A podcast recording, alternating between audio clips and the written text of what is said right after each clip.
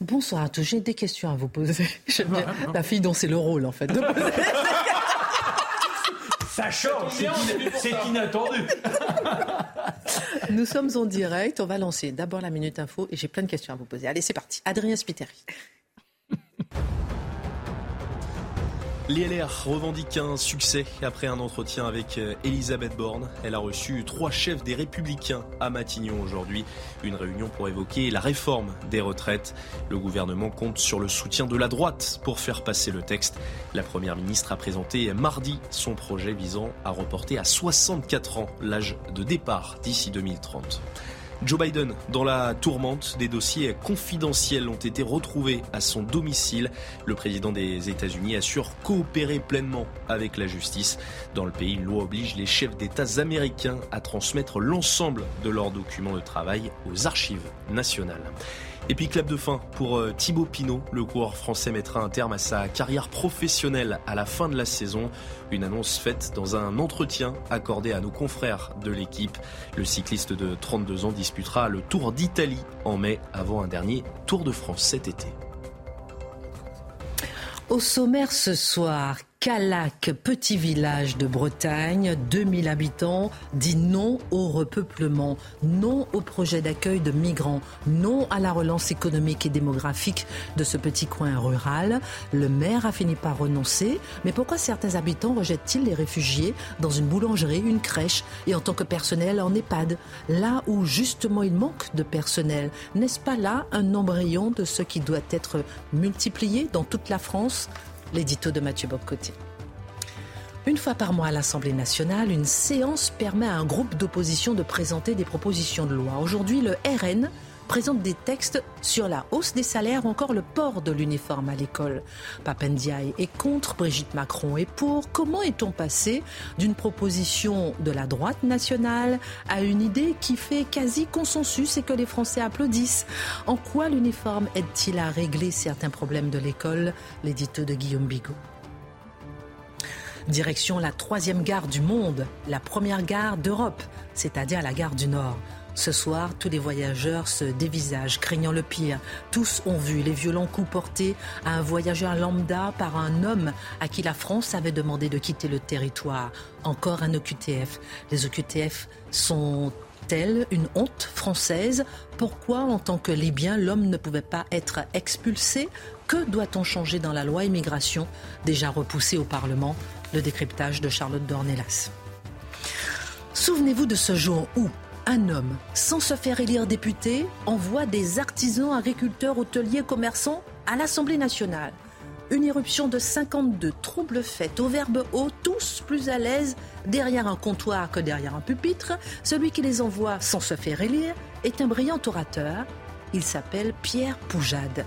Il sème la panique avec ses 52 députés. C'était le 12 janvier 1956. Marc Menon raconte le jour où le populisme est arrivé au Palais Bourbon. Joe Biden était jusqu'ici resté plutôt discret sur l'immigration. Il faut dire qu'une grande partie de l'économie américaine, notamment dans l'agriculture, dépend de la main-d'œuvre immigrée, mais le système migratoire est au bord de la rupture. Et surprise, on note plus de 230 000 arrestations en novembre à la frontière sud des États-Unis, un niveau record. Joe Biden décide de refouler immédiatement tout étranger clandestin intercepté à la frontière. L'ONU s'inquiète, mais pourquoi donc Joe Biden fait-il exactement comme Donald Trump?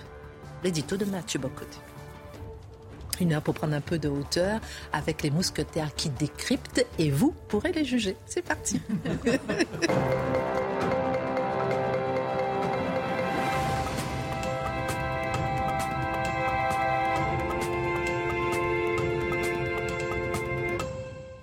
Ravi de vous retrouver ce soir, très contente. Mathieu a sorti sa cravate rose, mais c'est un mot, un mot magnifique. Ah, oh, oh chère Christine. Ah. Oui, il y, y, a du travail. mais j'ai une question à vous poser. Allez-y. C'est mon rôle, la fille.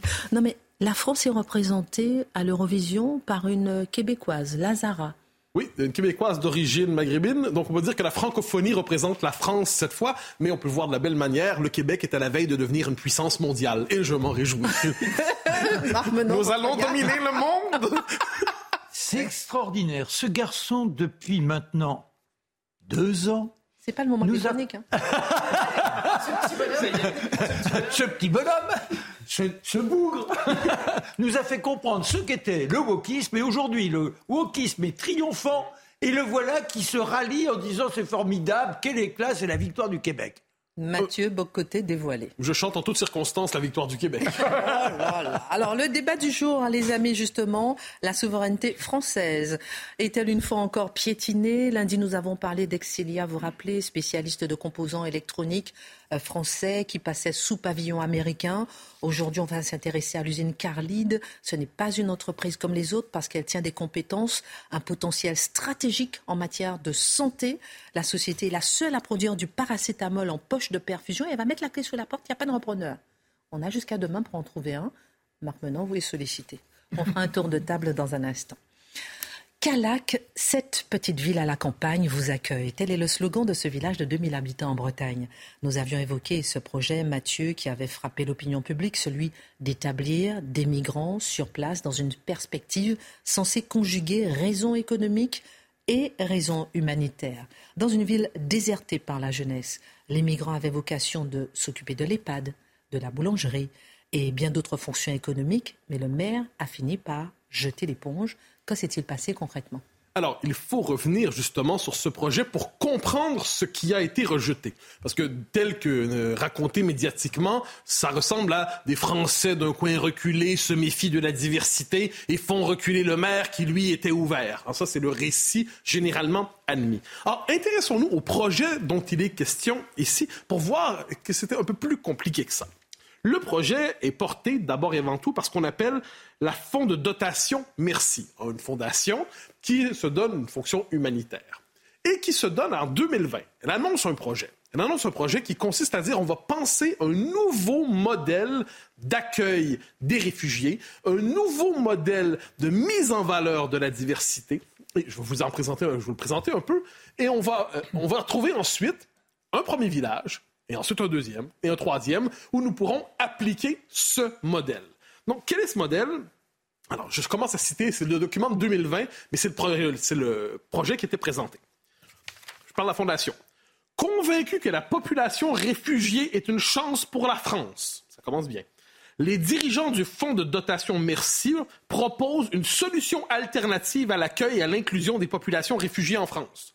Donc on comprend, on est d'abord dans la construction d'un modèle politique.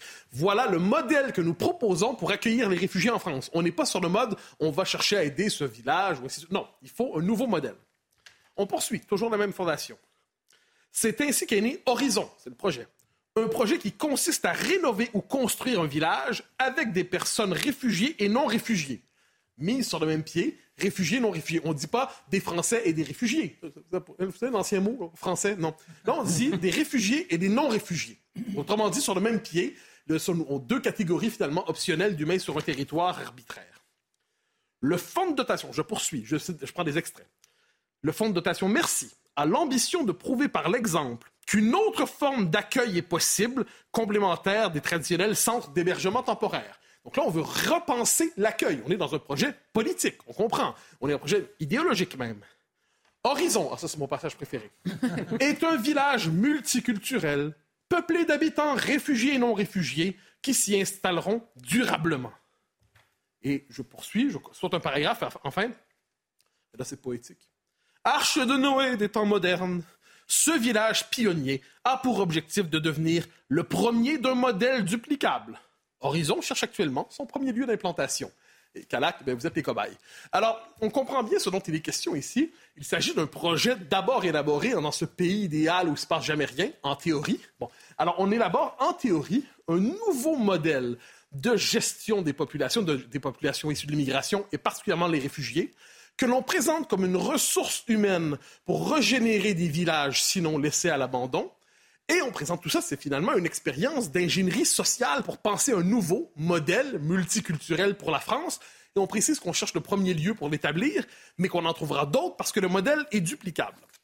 Alors, dans le même document de 2020, on peut lire un texte de Bertrand Badi. Bertrand Badi, qui est un grand politologue français, assez marqué à gauche, il faut bien le dire, qui justifie le projet. Hein. Il justifie, il nous dit pourquoi, fondamentalement, il faut embrasser ce beau projet d'horizon ça commence. Imagine une forme de musique qui annonce un film d'horreur au cinéma. La peur a envahi nos contrées. pas seulement la France, ni même l'Europe, mais une large partie du monde, précisément la mieux installée dans la mondialisation. Elle se nourrit du spectre d'une immigration conçue comme invasion, même submersion, porteuse de menaces, parfois proches d'une apocalypse euh, économique et sociale. Et là, on nous explique qu'en fait, c'est tout le contraire, que l'immigration est la plus grande chance qui soit pour un pays. Et il poursuit. Il est faux de dire qu'elle est attentatoire à la sécurité, là où les actes de violence terroristes sont commis par des résidents de longue date.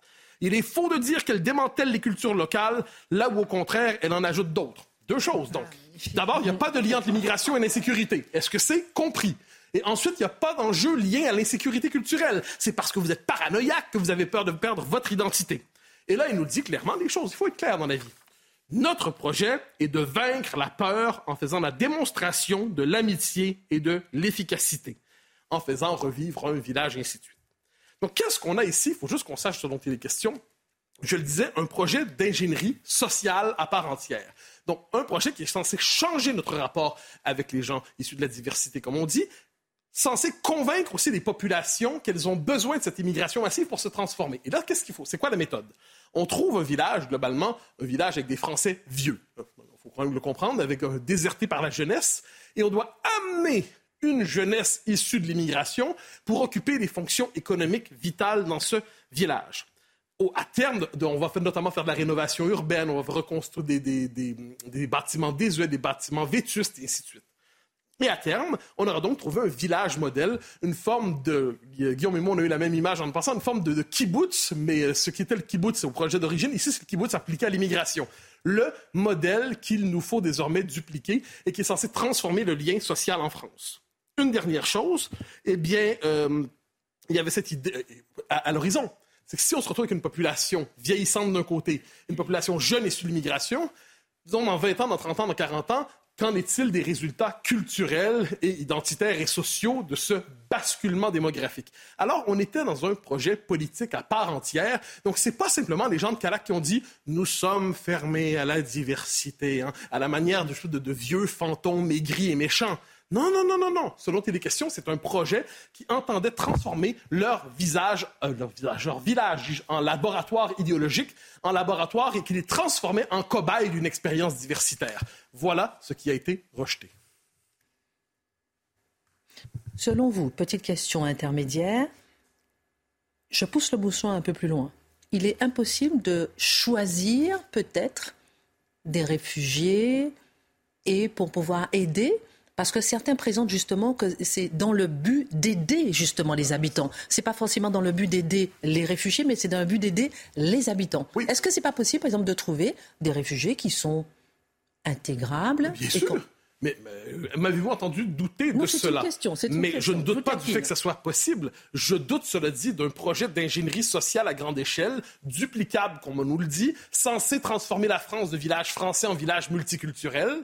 Euh, et qui, par ailleurs, entend euh, à long terme changer la nature même de la population. Ce n'est pas exactement la même chose. Vous dites que les réactions ont été vives à Calac. Pourquoi? Comment? Dites-moi. Très vives. D'abord parce que c'est devenu un enjeu national rapidement, en deux temps. D'abord, des, militants nationaux, tendance un peu reconquête, ont voulu dire, ont manifesté là-bas en disant Là, il y a un problème. Il s'agit en fait d'une implantation de population qui va transformer fondamentalement le substrat culturel et démographique du village. Et puisqu'on nous dit que c'est à reproduire ailleurs, mais en dernière instance, il va y avoir un changement d'identité dans ce coin du pays. Des tensions, donc des manifestations de nation, euh, mouvance nationale, et eh bien aussi une manifestation d'antifa. Vous savez, les antifas, des, des, gens qui sont à la recherche de fascistes qu'ils ne trouvent pas, donc ils nomment fascistes ceux qui ne sont pas. Bon, alors ça, des tensions. Et ensuite, dans le village, pour ce qu'on en comprend, euh, pour ce qu'on en lit, des tensions assez réelles aussi, c'est-à-dire au conseil municipal même, ce n'était plus tenable. Les gens se déchiraient fondamentalement dans la rue, les gens se demandaient bon, t'es pour ou contre ce projet-là, et ainsi de suite. Donc cette idée de se faire transformer démographiquement avait minimalement réjoui la population. Donc la dimension nationale est là. Le deuxième élément, on nous dira oui, mais selon les intérêts spécifiques du village, pour peut-être pouvait-il se dire pour nous ça va être bon. Mais les citoyens français, d'ailleurs, tout comme les citoyens italiens, faites la liste, et ainsi de suite, ne se contentent pas d'une vision locale de leur existence. Ils pensent leur village, leur quartier, leur paroisse, leur ville à la grandeur du pays. Ils le pensent à l'échelle de la nation. Or, il suffit de regarder avec un peu de lucidité les effets de l'immigration massive partout en France lorsqu'elle s'est installée, et cela très rapidement. Pas parce que les gens sont méchants, parce que ce sont des chocs culturels, des chocs sociologiques, des chocs religieux. Il y a toute une série. Donc, on n'est pas en train de faire le procès des individus. C'est pas ça la question. Mais quand on bouleverse les codes fondamentaux d'une société, quand une population nouvelle s'installe sans avoir le temps de s'acculturer, de s'intégrer, de s'assimiler, eh bien, ça provoque des tensions, des tensions assez vives, inévitablement. Donc, les gens de Calac, qu'est-ce qu'ils ont fait? Ils ont simplement réagi je dirais avec un logiciel national à une question locale, et on peut comprendre leur réaction. Dernière question, je vous demanderai de réagir peut-être Charlotte rapidement dans un instant. Le projet d'implantation des migrants dans Calac a peut-être échoué. J'ai entendu euh, dire que c'est une bataille perdue mais pas la guerre. Alors ma question, peut-on s'attendre ailleurs à justement d'autres implantations et d'autres réactions semblables à celles de Calac. Ah, comme dirait Che Guevara, pour le paraphraser, il faut créer un, dix, cent mille Calac. L'idée, en fait, c'est duplicable. C'est un, un, modèle de société qui est proposé. C'est dit comme tel. Voudrais-je l'inventer pour me trouver une raison d'être paranoïaque? Je n'y parviendrai pas. C'est dans le texte. C'est un modèle de société fondé sur le village multiculturel pour la France. Alors, qu'est-ce qui risque d'arriver? Les gens euh, qui s'opposaient à l'arrivée de ces migrants ont dit ça va se reproduire ailleurs bientôt. Autrement dit, on cherche un nouveau laboratoire. Puisque Calac n'a pas voulu, eh bien, on cherche un autre Calac. Mais les gens de la Fondation Merci ont déjà préparé leur, la Fondation Merci ont déjà préparé leurs arguments pour nous dire ce dont il est question. Hein. comment ils expliquent ce qui s'est passé? Je cite le communiqué, tel que cité par le Figaro. Le Fonds de dotation Merci dénonce la campagne de désinformation d'extrême droite est toujours là, elle apparaît, ah. visant à diviser la population et à déstabiliser le conseil municipal. Ce sont des fourbes d'extrême droite qui ont provoqué la division. Les menaces et les intimidations de l'extrême droite n'arrêteront pas le FDM dans sa détermination à favoriser une société française accueillante et solidaire et poursuivre son action en faveur de l'inclusion durable de personnes réfugiées en France dans une logique de relance économique et sociale des territoires ruraux. Autrement dit, si vous êtes contre, vous êtes d'extrême droite, est-ce que c'est clair? Donc les prochains qui s'opposeront à cela seront le prochain Calac, sera un village extrême droitisé, évidemment.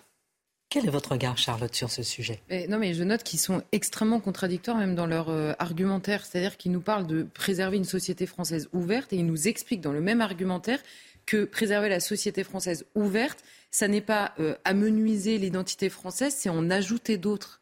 Mais ajouter d'autres cultures qui vivent les unes à côté des autres. Quand votre projet, c'est de, de, faire venir une population jeune avec d'autres cultures pour euh, aider une population plus âgée avec la culture française, à terme, vous ne préservez rien du tout. La culture française disparaît. C'est très clair, en fait. Ils le disent eux-mêmes. Merci pour vos regards. Une fois par mois, une séance à l'Assemblée nationale permet à un groupe d'opposition de présenter euh, des projets de loi. Et aujourd'hui, c'est le Rassemblement national, mon cher Guillaume, qui présente un texte notamment sur le port de l'uniforme à l'école. Papendiaï est contre, euh, euh, Brigitte Macron, je dire Charlotte est pour. aussi. Voilà.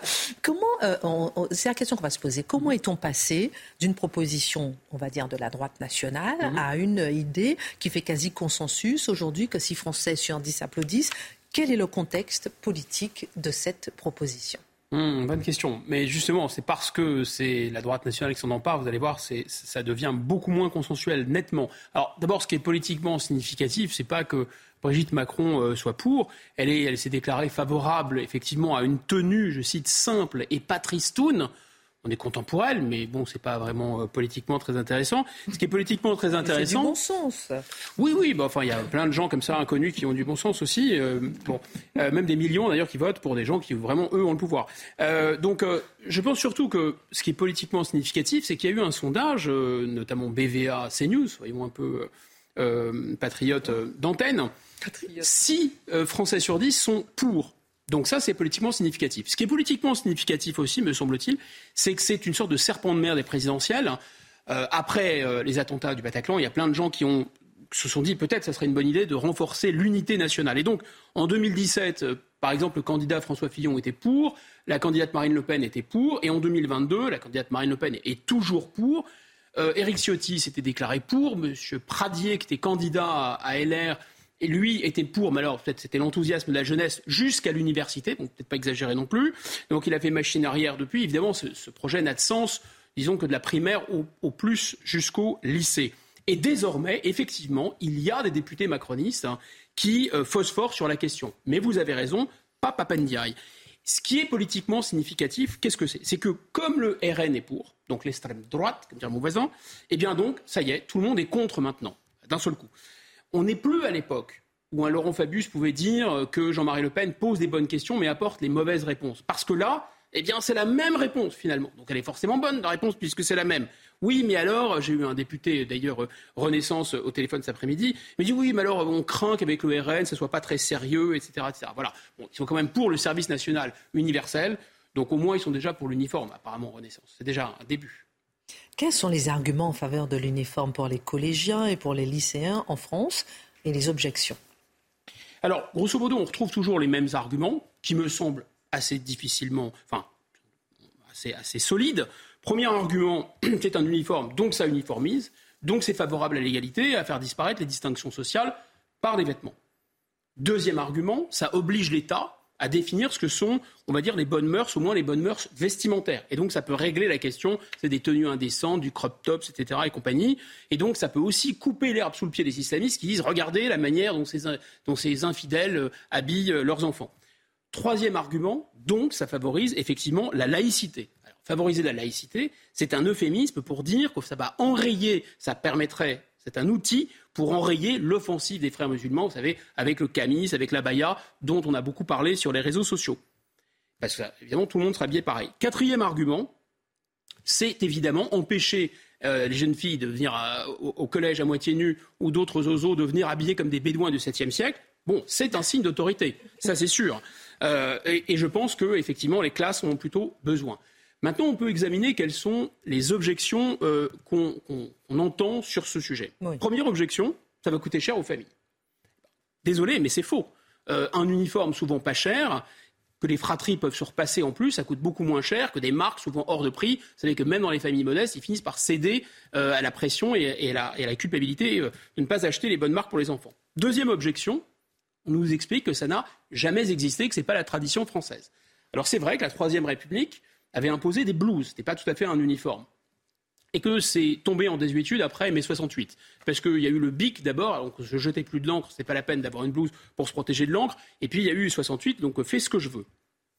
Mais c'est quand même assez cocasse de se dire qu'il y a des progressistes comme les LFI, les ELV qui nous expliquent que comme ce n'est pas dans la tradition, eh bien ça pourrait pas être un progrès. Ah bon, d'accord, première nouvelle. Objection numéro 3, aussi relativement fragile, ce serait sexiste parce que ça imposerait le port de la jupe pour les filles. Mais là, on peut le balayer facilement. Il suffit de laisser l'uniforme ouvert, soit, euh, euh, soit jupe, soit pantalon. Objection numéro 4. Alors ça existe déjà dans les dom-toms et les établissements, c'est ce que nous dit Papendai, sont libres, même en métropole, de proposer l'uniforme ou pas. Mais ce n'est pas un argument. Ce n'est pas parce que c'est possible de le faire euh, que c'est impossible euh, ou que ce serait une mauvaise idée de le rendre obligatoire. Enfin, objection numéro 4, euh, objection numéro 5, je, il y en a tellement que je m'y perds. Objection numéro 5. On vous suit, on vous suit. Oui, mais quand on, veut pas quand on ne veut pas d'une mesure, vous savez, on trouve toujours, il y a beaucoup d'imagination. Euh, objection numéro 5, c'est qu'il faudrait laisser les jeunes affirmer leur originalité. Alors ça, c'est quand même un aveu assez extraordinaire, parce que si l'originalité ou la personnalité d'un jeune est dans ses vêtements ou dans ses baskets, hein, c'est quand même un peu limitatif. Et pour répondre à cette objection, on peut, je me suis souvenu de cette, de cette image qu'utilisait la pédopsychiatre très célèbre Françoise Zolto, qui, pour parler des adolescents, parlait du syndrome du homard. Parce que le homard, c'est un crustacé qui, quand il grandit, il est plus, sa coquille n'est plus à sa taille. Donc il doit quitter une petite coquille, et en attendant de trouver une grande coquille à sa taille, il est très vulnérable. Et Françoise Zolto disait, c'est la raison pour laquelle l'adolescence est l'âge le plus conformiste de la vie. Donc ce n'est pas vrai du tout que les adolescents, en réalité, euh, affirment leur originalité dans le vêtement. Au contraire, ils, sont, ils obéissent suivant à des codes et ils sont influencés, non pas tant par leur père, contrairement à ce qu'on pense, que par des influenceuses à Dubaï qui leur disent venez à moitié nu à l'école, que par des frères musulmans qui leur disent trois petits points, que par des multinationales qui leur disent euh, les deux d'ailleurs en général. Euh, voilà, donc grosso modo que l'État s'en empare, c'est pas plus mal. Enfin, dernière objection et j'arrête là pour pas vous assommer, ça ne va pas tout régler. Voilà, ça ne va pas tout régler. Alors effectivement, en Grande-Bretagne, on voit bien qu'il y a un uniforme et qu'en même temps, l'islamisme est très fort dans la jeunesse.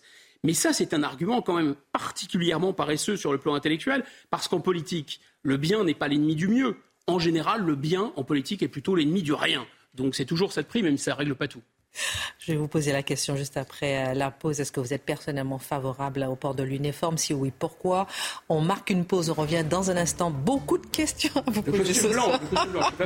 Vous êtes très élégant, vous êtes ah. très élégant ce soir. Vous aussi. Merci. Essayez de se mettre à votre hauteur. Retour sur le plateau de Face à l'info. Dans un instant, on parlera de l'usine Carlide. En quoi la souveraineté française est-elle menacée? Dans un instant, on parlera avec vous, euh, mon cher Marc de, du genre Le Populisme arrivé, entré à l'Assemblée nationale. Intéressant tout ça. Et avec Charlotte, beaucoup, beaucoup de sujets. Pour l'instant, Adrien Spiteri. Et une dernière question pour vous sur le port de l'uniforme à l'école.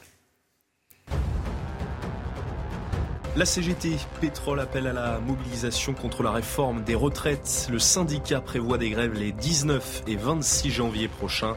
Quelques mois après la mobilisation pour une augmentation des salaires, elle avait eu lieu dans les raffineries et les dépôts pétroliers, provoquant d'importantes difficultés d'approvisionnement dans le pays. Le Parti socialiste choisit son premier secrétaire. Près de 41 000 adhérents peuvent voter pour ce premier tour. Hélène Geoffroy, Nicolas Mayer, Rossignol et le sortant Olivier Faure sont les trois candidats. Un deuxième tour aura lieu le 19 avant un congrès prévu fin janvier à Marseille. Et puis deux ans de prison avec euh, sursis pour le chasseur responsable de la mort d'un franco-britannique dans le Lot. Il est également interdit à vie de chasser. La victime avait été atteinte par une balle alors qu'il coupait du bois sur un terrain en 2020. Le directeur de la battue a lui été condamné à 18 mois de prison avec sursis. Êtes-vous personnellement favorable euh, à l'obligation de l'uniforme à l'école? Et si oui, pourquoi? Sinon, pourquoi? Oui, oui, je suis, très favorable. J'y suis très favorable, mais il y a quand même avec des conditions. La première condition, ce serait que ces uniformes soient au moins fabriqués en France, que ça serve le Made in France. On va dire, oui, c'est pas possible, parce que Bruxelles, et c'est vrai, ce serait pas possible. Enfin, à mon avis, mettre les, amendes de Bruxelles à la poubelle. Mais c'est un autre sujet. Deuxième euh, condition, je pense que euh, les uniformes devraient être les mêmes dans le public au moins, parce que vous savez qu'il y a des collèges de ZEP, etc. Il ne faut pas que l'uniforme devienne finalement un moyen de stigmatiser, parce que si on personnifie les uniformes par établissement, ça peut peut y avoir des bons établissements et de mauvais établissements.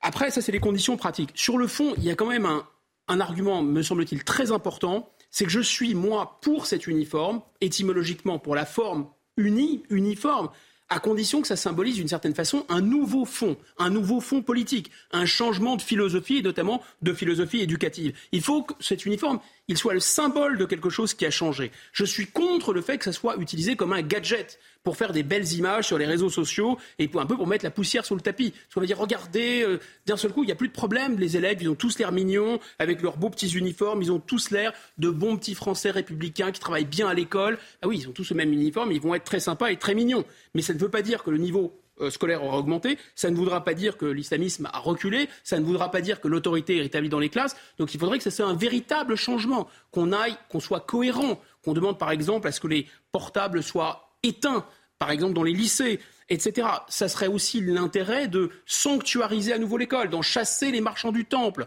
les associations, l'idéologie, etc., etc. Donc effectivement, l'habit ne fait pas le moine, mais ça peut y contribuer, et surtout si on retrouve la foi républicaine et française. Merci infiniment, euh, mon cher Guillaume.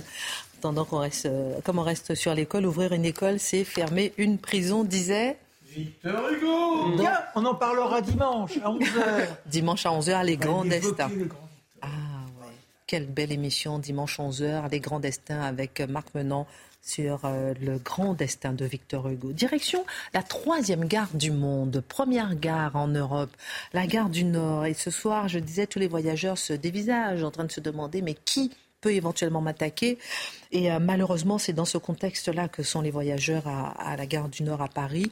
Et on va se demander avec vous, euh, Charlotte, plusieurs questions, puisque hier, on n'avait pas encore toutes les informations à propos de cet OQTF, de cet homme qui a été euh, interpellé. On se demandera pourquoi, en tant que Libyen, l'homme ne peut pas être expulsé malgré une OQTF. Y a-t-il toujours une bonne raison de ne pas expulser D'abord, où en sommes-nous ce soir? C'est exactement ça, je reprends votre question. On va essayer de comprendre pourquoi il y a toujours une bonne raison. C'est-à-dire qu'à chaque fois, vous savez, il y a ce reproche qui nous dit oui, mais pourquoi vous parlez de ça comme si c'était important? Ce qui est grave, c'est qu'il y a des blessés. Ben non, ce qui est grave, c'est qu'il y a un moyen politique d'éviter que ça se reproduise et que chaque nouvelle histoire nous offre une nouvelle facette de ce qui ne fonctionne définitivement pas dans ce pays. En l'occurrence la maîtrise euh, des personnes qui sont sur le sol français et même leur identification. C'est ça que l'on découvre dans cette histoire. Alors l'identité aujourd'hui, là, euh, à l'heure où on parle, n'est toujours pas établie avec certitude. C'est-à-dire que cet homme euh, est, aujourd'hui entre les mains de la police, mais on ne peut pas, et vous allez voir que en, réalité, peut-être que nous ne saurons jamais. On va, on va savoir pourquoi. Alors le parquet nous dit il pourrait s'agir d'un homme né en Libye ou en Algérie et âgé euh, d'une vingtaine d'années. Donc on ne sait pas quand il est né et on ne sait pas où. Il était par ailleurs enregistré sous plusieurs identités dans le fichier automatisé des empreintes digitales, euh, alimenté par ses déclarations au cours des précédentes procédures dont il a fait l'objet. Donc là, c'est ce que nous dit le parquet. Voilà, on ne sait pas grand-chose de lui parce qu'en réalité, on ne sait que ce qu'il nous a dit et il nous a jamais dit la même chose. Très bien. Non, mais c'est exactement ça. au moins.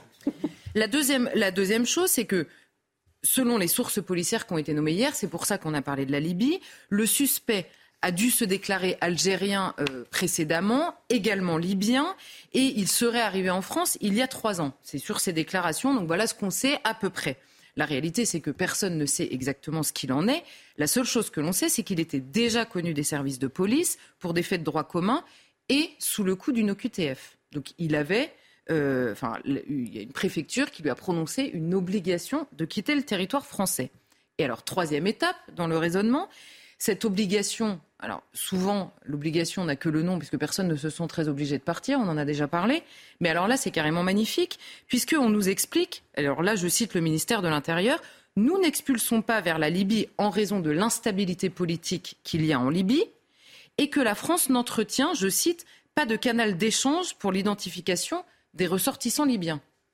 Donc, en clair, ce que nous explique le ministère de l'Intérieur, c'est que, oui, d'accord, mais en réalité, focalisons-nous sur son, éventuelle euh, nationalité libyenne, et donc tout est en ordre puisque nous n'expulsons pas vers la Libye. Nous savons que la Libye est un port de départ de nombreux clandestins vers l'Europe. Comment expliquer qu'il n'y ait pas de lien entre les deux pays malgré cette menace? Alors, ce qu'il faut, comprendre, c'est que la communication du ministère de l'Intérieur est à la fois vraie et trompeuse. Elle est vraie dans la mesure où, en effet, la France n'a pas de relation diplomatique, d'ouverture diplomatique, c'est-à-dire qu'il n'y a pas de consulat libyen en France. Or, vous savez, ces fameux laissés-passer consulaires, qu'est-ce qui se passe? On demande au consulat en France de reconnaître son ressortissant, son identité, pour pouvoir faire la procédure d'éloignement ou d'expulsion. Comme il n'y a pas de consulat, eh bien, on ne le fait pas.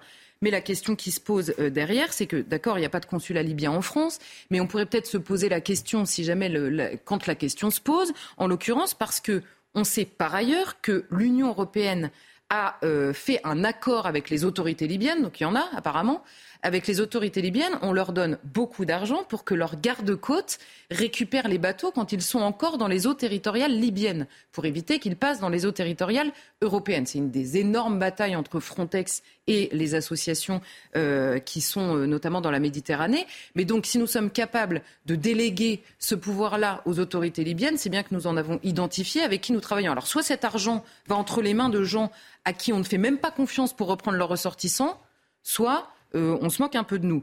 Par ailleurs, c'est trompeur. Euh, euh, comment dire, l'explication du ministère de l'Intérieur est trompeuse parce que ça n'est pas vraiment le sujet ici. Le ministère de l'Intérieur nous dit, écoutez, il est libyen, or on n'expulse pas vers la Libye parce que nous n'avons pas de relation diplomatique. D'accord, c'est vrai la deuxième partie. Sauf qu'en fait, on ne sait pas qu'il est libyen.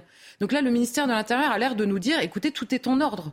La vérité, c'est que ce dossier n'a jamais été entre les mains de personne parce que euh, une OQTF a été prononcée et que personne s'en est occupé, notamment parce que les policiers, s'ils s'est déclaré libyens, se disent ça sert même à rien de commencer cette procédure puisqu'elle n'aboutira jamais parce qu'en effet, nous n'expulsons pas.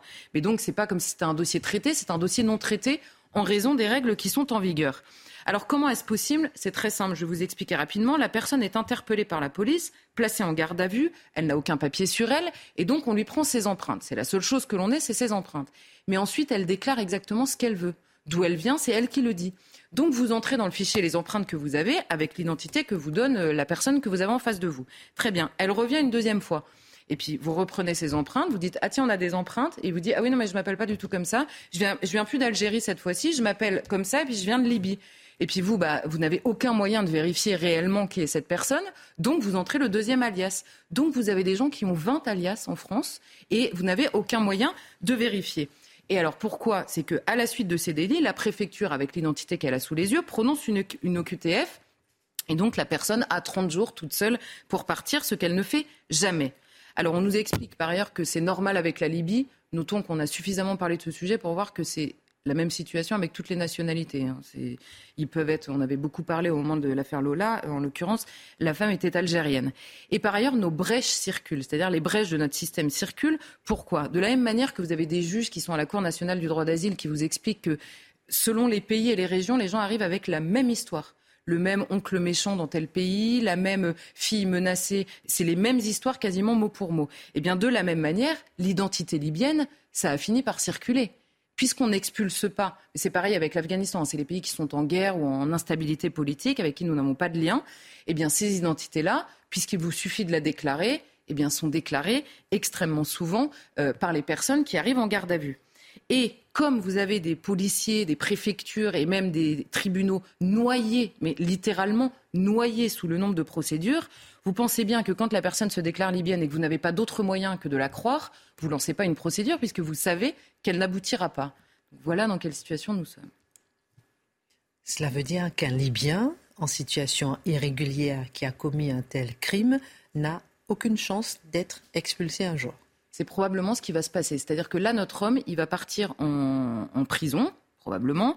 Il va partir en prison étant donné la gravité des faits, il va y avoir des recherches supplémentaires. Là, je vous disais, les policiers, ils s'arrêtent là parce que si c'est du droit commun, ils disent on va pas lancer une procédure de reconnaissance éventuelle dans tel ou tel pays.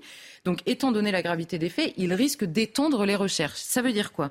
Ça veut dire qu'il va être placé à la sortie de sa prison en centre de rétention administrative. À ce moment-là, la préfecture va prendre les empreintes et les envoyer dans les éventuels pays qu'il a donnés. En l'occurrence, l'Algérie, pas la Libye, hein, puisque la Libye, nous n'avons pas de relation. Donc, ils vont appeler les consulats. Alors là, en préfecture, on va dire en général, on fait le triptyque euh, du Maghreb. On envoie les empreintes et au Maghreb, ils ont les empreintes de leur population. Donc, là, vous avez le consulat, il reçoit l'empreinte et il va renvoyer au pays qui va étudier si oui ou non cette empreinte est celle d'un ressortissant du pays. Alors déjà, euh, libre à eux de le faire. Ce qu'ils peuvent très bien vous dire aussi que ça n'est pas du tout un de leurs ressortissants, ou tout simplement ne pas répondre, ce qui arrive souvent, ne pas même accuser réception de la demande. Ce qui est sûr, c'est que si aucun de ces pays ne le reconnaît et qu'il est réellement libyen, alors là, il ne partira jamais de France, peu importe qu'il ait essayé de tuer euh, six personnes. Et la vérité, c'est qu'on ne saura probablement jamais d'où cet homme vient, et donc il restera ici. Donc la seule solution, parce qu'on nous parle en permanence, on nous dit on va, on va réduire telle chose. Alors évidemment, la procédure, il faut la, il faut la, la réduire énormément, mais surtout à partir du moment où s'accumulent des exemples, où on voit différentes facettes d'un truc ubuesque dans lequel personne ne repart vraiment, il serait peut-être temps de se poser très sérieusement la question de l'entrée, au lieu de se poser en permanence, de courir après les sorties qu'on ne, qu'on ne fait jamais. L'entrée. Mais là, l'Union européenne vous répond non, puisque c'est un refoulement et qu'il faut étudier au cas par cas, c'est-à-dire le droit euh, en l'occurrence. Donc vous voyez qu'on n'est pas arrivé, on n'est pas sorti des ronces, comme dirait l'autre. Une réaction peut-être? Oui, je, je... Je voyais que vous buviez les paroles de Charlotte, c'est la raison pour laquelle je totalement les paroles de Charlotte, mais c'est une situation spécialement inique parce que vous avez des autorités françaises qui ont détruit l'État libyen, ce qui a généré des mouvements de population, et maintenant, euh, on ne peut plus les renvoyer puisqu'il n'y a plus d'État libyen. Voilà. Donc la boucle est bouclée, c'est fantastique. C'est le développement durable, c'est circulaire, si vous voulez. Mathieu? Non, je, je suis, j'écoutais Charlotte avec passion. Souvenez-vous de ce jour où un homme, sans se faire élire député, envoie des artisans, des agriculteurs, des commerçants à l'Assemblée nationale. Une irruption de 52 troubles faits au verbe haut, tous plus à l'aise derrière. Sortez les sortants Sortez les sortants Ça, c'était le 12 janvier 1956. Ben, juste avant, ils ont été, ils étaient euh, justement, ils ont été élus. Mais voilà, ça rappelle un petit peu l'actualité euh, d'aujourd'hui, puisque celui qui les envoie sans se faire élire est un très grand orateur. Monsieur Poujade. Vous allez nous raconter comment il sème la panique justement avec ses 52 députés ce 12 janvier 56. Le jour où le populisme rentre à l'Assemblée nationale. Oui, oui, oui, l'accent, l'accent du Lot. Alors, vous voyez, ça, c'est joyant comme ça, ça, ça, donne de la puissance, de la sympathie. J'en comprends rien. C'est extraordinaire. Mais alors, il nous faut nous placer en 1951, là où des élections font que le général de Gaulle et le RPF se retire de la vie politique. c'est l'exil à Colombay, c'est la SFIO toute puissante et la situation sociale extrêmement tendue. Pourquoi? Bien, vous avez déjà les multinationales qui s'infiltrent dans notre pays, multinationales qui menacent le petit commerce, les drugstores, les prix uniques. Et tous ces artisans se disent Mais là, c'est pas possible, on va tous mourir. Ils cherchent à sauver la situation comme ils le peuvent. Alors c'est vrai, c'est pas toujours euh, bien honnête. Là où, au moment de la déclaration d'impôt, on devrait afficher tel chiffre, on le rogne un peu. Bah oui, parce que sinon, on va payer.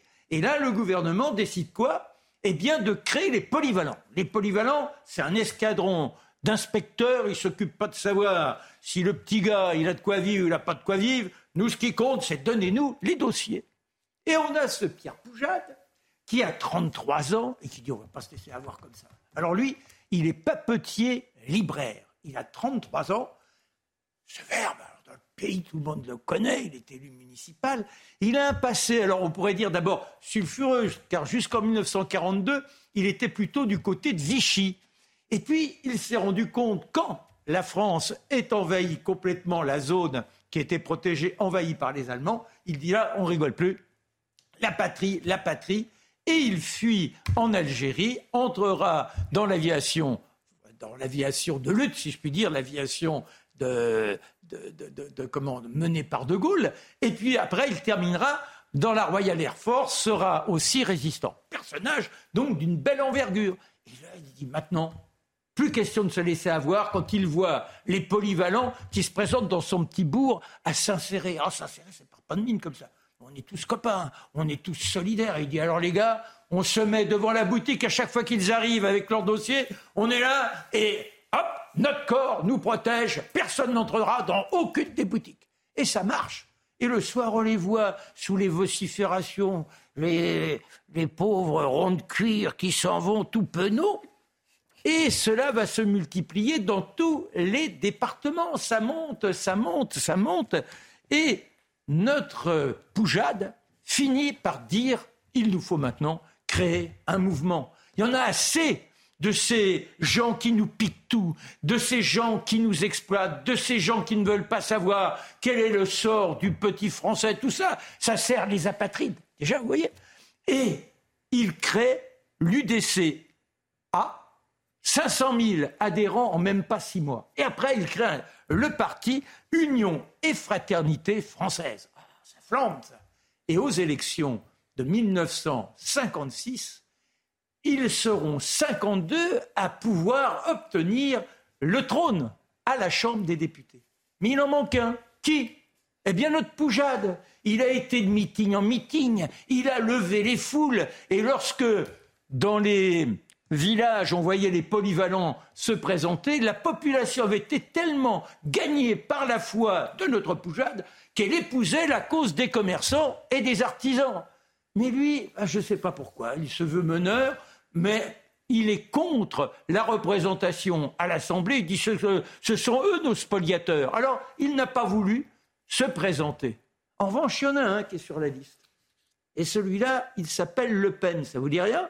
Jean-Marie de son prénom, un fils de pêcheur, une grande gueule, lui aussi, le verbe flamboyant. Et puis, la provocation, ce verbe qui frappe à coups de poignard, si je puis dire. Il est élu et rapidement, il porte les 52 élus qui finissent par le suivre. Et la Poujade, se dit, mais en réalité, moi, je me trouve en dehors de mon mouvement. Alors, il faut que je récupère ça quand même. C'est moi qui suis la victime. Et il fait exclure du mouvement Jean-Marie Le Pen. Mais Jean-Marie Le Pen, il reste pour autant député. Simplement, il devient député indépendant. Et puis, il y a la cause de l'Algérie française. Alors, on le voit alterner entre l'Algérie française, donc il va sur place, et puis également l'Assemblée, où il se manifeste à chaque fois avec son verbe flamboyant. Il va perdre un œil en défendant un Français musulman à Alger, alors que ce Français musulman est pris à partie par des rouges. Et là, bah, il intervient et clac, il perd son œil. Mais il s'est fait remarquer, il tiendra si bien sa place que lors des élections en 1958, quand le général de Gaulle prend le pouvoir, eh bien à nouveau, il est élu. En revanche, en 62, il perd la place, mais toutes ces provocations, il s'est fait un nom et on sait jusqu'où ça l'a conduit. Merci pour euh, ce. Foujac, qu'est-il devenu? Bah voilà, il est retourné dans sa petite zone pour ne pas avoir eu le courage de se présenter ou, disons, l'astuce de se présenter. Monsieur fait les questions et les réponses. Alors, un tour de table. Merci beaucoup hein, pour ce jour. Le populisme est entré à l'Assemblée nationale. Merci pour ce récit.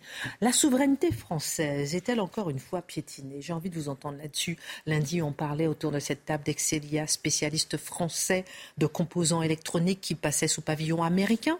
Aujourd'hui, nous allons nous intéresser à l'usine Carlide. Ce n'est pas une entreprise comme les autres. Pourquoi Parce qu'elle tient dans ses compétences un potentiel stratégique en matière de santé. La société est la seule à produire du paracétamol en poche de perfusion. Elle a été placée en redressement judiciaire en octobre. Ses 425 ou 450 salariés sont toujours en attente d'une proposition sérieuse de reprise. Demain, dernier jour, l'usine est donc menacée de fermeture. Question Comment comprendre ce manque d'investissement dans une telle entreprise? Est-ce un pan de notre souveraineté réelle qui est menacé Tout son appel à Emmanuel Macron, est-ce que c'est vraiment à lui de s'immiscer dans une entreprise privée? Charlotte.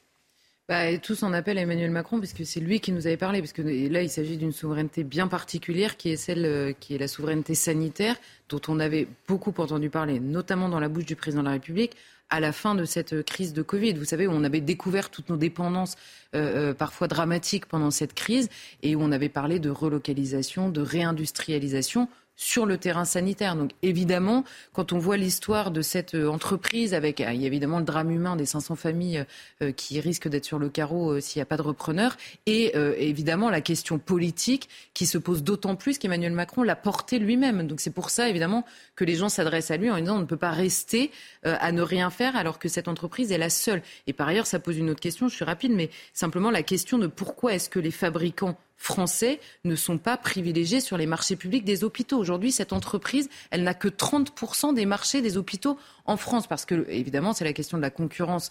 Euh, c'est là, je vais laisser parler euh, mon ami, mais la question de la concurrence telle que euh, imposée par l'Union européenne, eh ben, la question se pose là aussi. Cette entreprise pourrait être sauvée par simplement les marchés publics à destination d'une entreprise française, qui semble être Mathieu. Hmm. Ben, je pense qu'il y a un double problème, c'est l'incapacité à définir aujourd'hui ce qui relève du stratégique et du régalien. Parce que les fonctions stratégiques de l'État, on comprend, tous les États souverains sanctuarisent une partie de leur appareil productif en disant c'est essentiel pour l'intérêt national.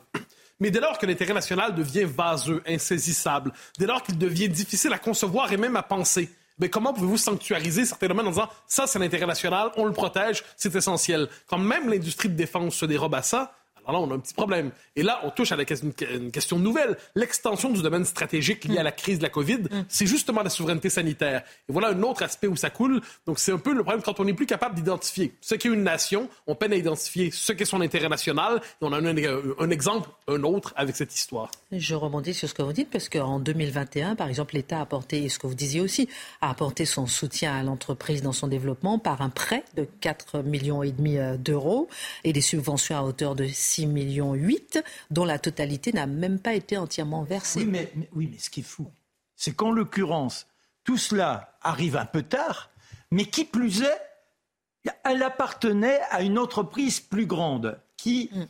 faisait des bénéfices, mais qui a estimé que là, on était dans un angle mort et qu'il fallait se débarrasser de cette branche pourrie, comme on dit. C'est la vie d'une entreprise. Oui, D'accord, mais on est dans, un domaine. Mais alors, ce qui est extraordinaire, pourquoi ça ne marchait plus alors qu'on a besoin de ces poches? Eh bien parce qu'on les faisait fabriquer à l'extérieur. Et en les faisant fabriquer à l'extérieur, elles revenaient chez nous en coûtant moins cher. Alors là, vous avez donc de la fabrication de concurrence par des entreprises en Chine, mhm. ça revient pas cher et l'État, dans le même temps, veut soutenir cette branche que l'on considère pourrie, on donne de l'argent mais en fabriquant, forcément, ça coûtera plus cher. Donc là, vous vous demandez comment c'est possible d'avoir une telle stratégie. on revient à ce que disait Mathieu sur le niveau euh, stratégique. Quel est votre regard Parce que là, que l'État, d'abord, je ne connais pas ce dossier économique spécifique, mais je suis sûr que l'État, sa vocation, ce soit d'aider l'entreprise X, l'entreprise Y, etc. Oui, c'est une question qu'on peut intervenir sur un angle macroéconomique. Et il doit intervenir sur un angle macroéconomique, pas, comme on dit, microéconomique. Or là, c'est ce que souligné Charlotte, c'est-à-dire que l'État ne peut pas nous dire à la fois je vais réindustrialiser et même être incapable de maintenir le peu tissu industriel qui reste. En réalité, c'est. Ils cherchent 15 millions d'euros, là. Quand l'État nous dit on va réindustrialiser, notamment sur le plan sanitaire, l'État nous dit trois choses. Un, il ment. Deux, il ment. Et le trois, il ment. Pourquoi? Parce qu'en fait, avec la construction européenne, on ne peut pas faire repartir l'industrie. On n'a plus de volant, on n'a plus de roues. Ça ne va pas repartir. On ne contrôle pas notre monnaie, donc on ne contrôle pas notre compétitivité. Deuxièmement, on ne contrôle même plus notre budget, on est endetté, c'est totalement impossible. Troisièmement, on ne peut pas mettre des barrières douanières, c'est interdit. Quatrièmement, on ne contrôle pas nos normes. Et cinquièmement, on n'a pas de commande publique. Donc ceux qui racontent ça racontent des carabistouilles, matin, midi, soir. C'est un mensonge. Personne ne peut croire à ce mensonge. Merci. Non, mais c'est cette logique de production qui vient d'ailleurs. Et à côté, vous allez produire plus, cher. Vous êtes en train de me dire que, l'entreprise est prête à passer sous pavillon euh, chinois, sous pavillon américain. Euh, c'est comme ça que de stratégie. de 20% à 10%. Et là, 10%, ça passera à 5%. Tant que vous ne restez, quand vous restez dans le carcan européen, vous êtes mort, vous êtes cuit. Dernière partie de cette émission. Mathieu Bocoté, j'ai une question. Tout le monde disait, ça fait une heure que je dis que j'ai des questions à poser. non, mais tout le monde disait Joe Biden et l'immigration, Joe Biden et l'immigration, ça ne sera pas comme Donald Trump. Ma question, elle est très claire. On a vu un nombre record d'arrestations à la frontière sud des États-Unis, un nombre record. Qu'est-ce qu'il fait, Joe Biden Exactement comme Donald Trump, c'est bien ça? Oui, en gros. Alors, et l'ONU s'inquiète. Alors, il s'est fait élire sur le mode Trump, sa politique en matière d'immigration est un scandale. Ça faisait partie de son discours. Or, qu'est-ce qu'on voit? C'est qu'il y a en ce moment en Amérique du Nord, alors c'est dur à concevoir parce que la géographie est tout à fait différente, mais il y a une crise migratoire immense en Amérique du Nord en ce moment, qui frappe à la fois les États-Unis, le Canada et le Québec. De quelle manière? Eh En fait, c'est tout simplement des populations cherchent à traverser les frontières. Dans le cas américain, dans le cas américain, c'est la, frontière en fait, le Mexique et les États-Unis, on la traverse à la nage. Quelquefois, on voit pas toujours à la nage. En fait, c'est le Rio Grande on cherche à le traverser et, il y a le fait 800 morts. Hein. Oui, et, le fait est qu'ils sont des dizaines, sinon des centaines de milliers à le traverser ainsi au fil des ans. Et là, il y a une crise. Là, on a beau dire, on est généreux, on est ouvert, venez, venez, venez. Ben, le fait est que ça éclate. Ça, le système d'immigration est en train de sauter à la frontière. Comme chez nous. Il y a une forme de tiers-mondisation du Sud. Alors, ça, ne date pas d'hier, soit dit en passant. La crise migratoire aux États-Unis s'étale à partir des années 90. Vous pourrait même remonter aux années 80, mais 90, ça commence vraiment. Il y a une transformation des États du Sud. Hein. Le Texas, l'Arizona, la Californie, une transformation de leur démographie, une transformation euh, donc des comportements électoraux, soit dit en passant. Une transformation aussi euh, de l'économie. Donc, une transformation majeure. Transformation aussi au nord, parce qu'il y a un chemin, c'est très bizarre. Imaginez une forêt. Vous savez, la frontière Canada-Québec, le Canada-États-Unis, c'est la frontière la, moins, la plus longue et la moins protégée dans le monde. Or, imaginez un chemin qui traverse la frontière comme ça dans une forêt, et vous mettez un pas ici, vous êtes euh, aux États-Unis, vous traversez, vous êtes rendu au Canada et au Québec. Et eh bien là, il y a un chemin qui s'appelle le chemin Roxham, qui est un chemin qui est emprunté aujourd'hui par des dizaines de milliers de personnes qui euh, pénètrent de manière illégale au Québec, au Canada, et qui font aussi une pression immense sur le système. Alors, c'est une crise nord-américaine. Joe Biden, devant la part mexicaine de cette crise, au début, il cherchait à tout faire pour fuir la crise, il ne voulait pas en entendre parler, il ne se rendait pas sur le territoire. Ça. Et là, il est bien obligé de le faire parce que ça éclate, parce que ça pète, comme on dit en bon français. Qu'est-ce qu'il fait? Alors là, il se tourne vers ce qu'on appelle le Title 42, je ne me trompe pas, ouais, qui est une mesure qui a été prise sous Donald Trump, qui permet de faire des expulsions illégales et massives à bien des endroits envers de ceux qui... Immédiates. Immédiates, de ceux qui traversent la... Euh, oui, excusez-moi, immédiate, de ceux qui traversent la frontière. Donc vous traversez, vous retraversez. Bonjour, au revoir et adieu. Donc, il y a cette idée qu'il n'est plus nécessaire d'examiner chaque cas avec une forme de passion et de précision de jésuite. Si vous traversez de manière illégale, vous devez repartir. Il y a deux éléments là-dedans. Joe Biden s'opposait à cette mesure, mais parce qu'elle a été légitimée par la Cour suprême, désormais, il s'en empare pour être capable justement de protéger dans la mesure du possible la frontière. Je note une chose, l'ONU, dans les circonstances, se montre particulièrement critique de la présidence Biden. Euh, le discours qu'on entend globalement, c'est Biden égale Trump. Ah ben oui, on dit Biden égale Trump. Ce qu'on oublie par ailleurs, c'est que même Obama, Saint Obama, avait une politique en ces matières qui était plus musclée qu'on ne l'a dit. Euh, je ne veux pas dire qu'Obama était un protecteur euh, infatigable des frontières. Je dis que ce n'était pas l'ultralibéral dont on nous a parlé. Donc finalement, au-delà de Obama, Trump, Biden, une continuité de la politique américaine. Et là, l'ONU, donc je l'ai dit, sermonne terriblement les, euh, les Américains en disant que leur politique est inhumaine. Moralité, dernier mot, vous êtes en train de me dire que comme le Danemark, les États-Unis ont euh, la même politique en fait. C'est-à-dire... C'est-à-dire, c'est-à-dire que comme le Danemark qui a rassemblé la gauche et la droite pour faire une politique euh, contre l'immigration, les États-Unis, finalement, tous ceux qui ont voté pour Biden, euh, en se disant il aura une autre politique sur l'immigration, ben, il fait du Donald Trump. J'irai pas jusque-là parce que c'est du Donald Trump circonstanciel. Parce que sur le fond des choses, là, il, réagit à une crise, une crise, une forme de réaction panique. Mais au fond des choses, Joe Biden a déjà dit, je me permets une citation finale, des gens comme moi, de race blanche d'origine européenne, pour la première fois en 2017, il s'est trompé de quelques années, seront une minorité absolue aux États-Unis d'Amérique. Moins de 50% de la population américaine sera dorénavant de race blanche et européenne. Ce n'est pas une mauvaise chose, c'est une source de notre force. Fin de la citation. On peut en penser ce qu'on veut, mais Joe Biden se réjouit de la transformation démographique américaine. On peut dire que c'est pas grave, on peut dire que c'est heureux, mais sur le fond des choses, Joe Biden est contre la crise à la frontière, mais il célèbre néanmoins le multiculturalisme et l'immigration massive aux États-Unis. Bref, euh, euh, Joe Biden, il fait du Trump. Merci. Excellente suite de programme. Et tout de suite, Clémence Barbier, la Minute Info. Je taquine. L'homme qui a blessé six personnes hier matin à la gare du Nord à Paris a été placé en garde à vue pour tentative d'assassinat. Blessé par balle par des policiers lors de son interpellation, le suspect a été opéré hier. Son état de santé a été jugé compatible avec la garde à vue, a indiqué le parquet de Paris. La première ministre Elisabeth Borne a appelé les syndicats à ne pas pénaliser les Français dans leur mobilisation contre la réforme des retraites. C'est un appel à la responsabilité, a-t-elle précisé en marge d'un déplacement à Disneyland Paris. Une déclaration faite alors que les syndicats CGT de la branche pétrole font planer le risque de blocage des raffineries. Une comète sera visible de la Terre aujourd'hui, une première depuis 50 000 ans. Elle va passer près du Soleil cette semaine. Son diamètre est estimé à environ 1 km.